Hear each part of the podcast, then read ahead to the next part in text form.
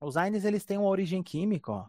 Então, o ácido acetil salicílico, a nossa famosa aspirina, o AS, é um derivado do ácido salicílico. O paracetamol é derivado do paraminofenol. O ibuprofeno, naproxeno, ceprofeno são derivados do ácido propiônico. Uh, a endometacina e o etodolaco são derivados do ácido acético. O, o ácido mefenâmico é um derivado do fenamato. O diclofenaco é um derivado do, fenilacetato. O meloxicam e piroxicam são derivados oxicans. A nimesulida é um derivado da fenoximetano sulfonanilida. O etodolaco e o é, sulindaco são derivados endólicos. E celecoxib, heterocoxib, rofcoxib, luminarcoxib são derivados coxibs. O que, que tem em comum entre todas essas drogas? Que tem em comum entre todas essas drogas? Elas inibem as COX. Inibem as COX. Em, em maior, menor grau, mais COX-1, mais COX-2, de forma reversível ou irreversível, todas elas inibem as COX. Professor, mas o paracetamol é um wine? É. Por incrível que pareça, é, tá? É, a gente costuma chamar o paracetamol de falso wine. Por que falso wine? Porque ele não tem efeito anti-inflamatório significativo. Não tem, tá? Não tem efeito anti-inflamatório significativo. Mas, do ponto de vista farmacológico, ele é considerado um wine. Ele, ele é um inibidor muito fraco da COX-2, tá? A gente tem os AINES não seletivos, COX-1 e COX-2. O que, que significa isso? Que eles bloqueiam ambas as COX. Só que reparem que o ácido acetil salicílico e o piroxicam bloqueiam até mais a COX-2 do que a própria COX-1. Então, imagina para o estômago essa inibição. Imagina para os rins. Claro que não é legal. Ah, professor, mas é aquela pessoa que toma tudo de AS, só que ela toma baixas doses. É quando a gente pensa na dose do AS para efeito analgésico, efeito antitérmico, até um pouquinho de efeito inflamatório, a gente está falando de 500 miligramas, 150 miligramas. Para uso como protetor cardiovascular, o AS é utilizado aí na dose de 80 miligramas, 100 miligramas, tá? Então é bem mais baixo do que a dose usada para efeito analgésico antitérmico. A gente tem os AINES não seletivos COX-1 e COX-2. De novo, professor, é que aqui a gente diz que eles são equipotentes.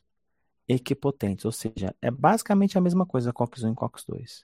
Claro que tem uma diferençazinha, mas né, do ponto de vista didático a gente pode classificar desse jeito aqui.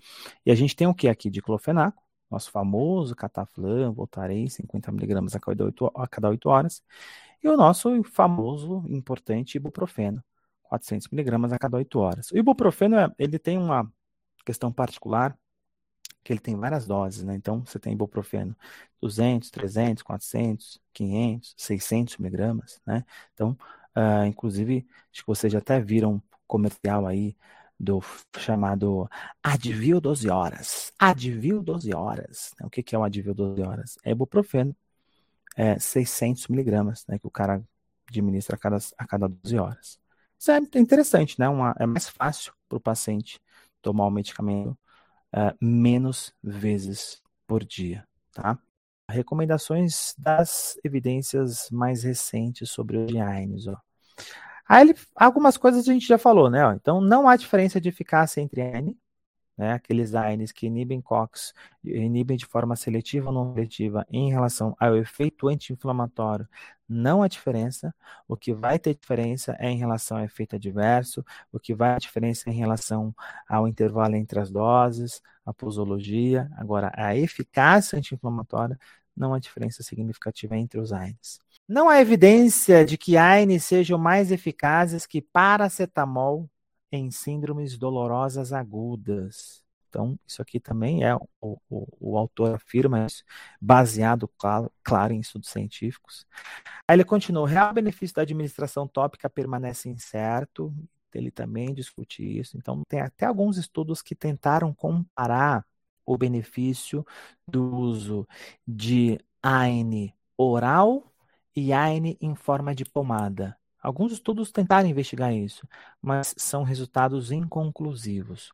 Portanto, a gente pode afirmar que não tem um, um real benefício, pelo menos não por enquanto. Altas doses não induzem maior resposta terapêutica, pois há efeito teto para eficácia, ou seja, não adianta você pegar ali uma nimesulida, ao invés de tomar 100 miligramas, tomar 5 nimesulidas, você tem um efeito teto para a ação anti-inflamatória. Vai chegar um momento que você atinge esse efeito teto do, da eficácia anti-inflamatória e você vai ficar somente com o quê? Os efeitos adversos. Você vai ficar só com prejuízo porque você não vai aumentar a eficácia anti-inflamatória. Se você deseja um efeito anti-inflamatório mais significativo, é melhor ir para outra classe de anti-inflamatórios. Vai para corticoide. Corticoide é mais significativo, como a gente vai ver logo a seguir. Uh, interações entre AINES não determinam maior eficácia. Isso é, é, é importante porque os AINES vão bloquear a mesma enzima. Então, se você pega e usa ao mesmo tempo o diclofenaco e a nimesulida, eles vão competir pela mesma enzima. Então, você não vai ter uma maior eficácia anti-inflamatória se você associar 2, 3, 4 AINES de uma vez só. Inibidores seletivos de COX-2, ou seja, celecoxib, heterocoxib, luminarcoxib, causam menos complicações gastrointestinais associadas. Verdade, porque é aquilo que a gente falou. Quando eu bloqueio mais a COX-2 e preservo mais a COX-1 gástrica, eu vou ter menos complicações gastrointestinais. Legal. mas ele continua. Benefício que é menos evidente a longo prazo.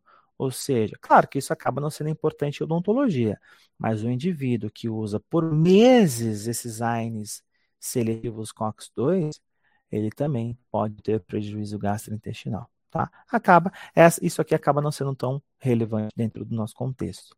Inibidores seletivos COX-2 só são recomendados para idosos e pacientes que apresentam maior risco de ulceração e sangramento digestivo ou intolerância aos AINES não seletivos. O que, que ele está querendo dizer com essa frase? Às vezes a gente ouve assim, ai, professor, mas eu quero usar os AINES mais modernos, eu quero usar os AINES mais recentemente que, é, é, é, que chegaram no mercado, eu quero usar os COXIBs, professor, porque são mais modernos. Né? Aí, quando esse cara vai olhar o preço, quando o paciente vai olhar o preço, quando você vai olhar o preço, a nimesulida custa 10 reais e um Etoricoxib custa 80 reais. Então, assim, esses AINES coxibs, de fato, têm que ser recomendados para paciente que apresenta maior risco de gastrite, de sangramento, de úlcera gastrointestinal. E também para idosos. Idosos, ele já tem uma tendência maior de ter um, uma, um déficit na função homeostática do estômago. Então, por isso que é, pode ser interessante esses AINES seletivos COX-2 para idosos também. Tá? Agora, se o paciente não tem se o paciente não é idoso, se o paciente não tem risco de ulceração gástrica, se o paciente não tem gastrite, se o paciente não tem uh, úlcera, não precisa ser um AINE seletivo COX-2. Não precisa. Pode ser um diclofenaco, pode ser um, uma nimesulida, que tem um, uma inibição um pouquinho também na COX-1. Por haver indícios de que a cardiotoxicidade induzida por inibidores seletivos da COX-2 seja efeito de classe, recomenda-se cautela com o seu uso. Ou seja, o que, que ele está dizendo aqui? Que se o paciente apresenta doença cardiovascular, seja a doença cardíaca direta, como insuficiência cardíaca, seja hipertensão arterial, é melhor evitar o uso dos inibidores seletivos da COX-2. Lembra da história do Vioxx.